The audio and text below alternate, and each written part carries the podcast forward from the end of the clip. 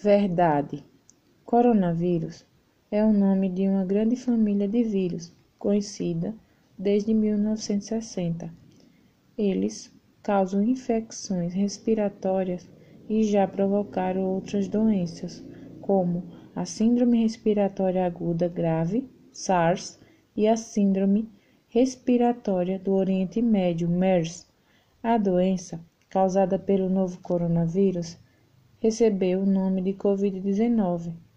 Ela foi descoberta no final de dezembro de 2019, na China. Fonte: Equipe Oncoguia, maio de 2020.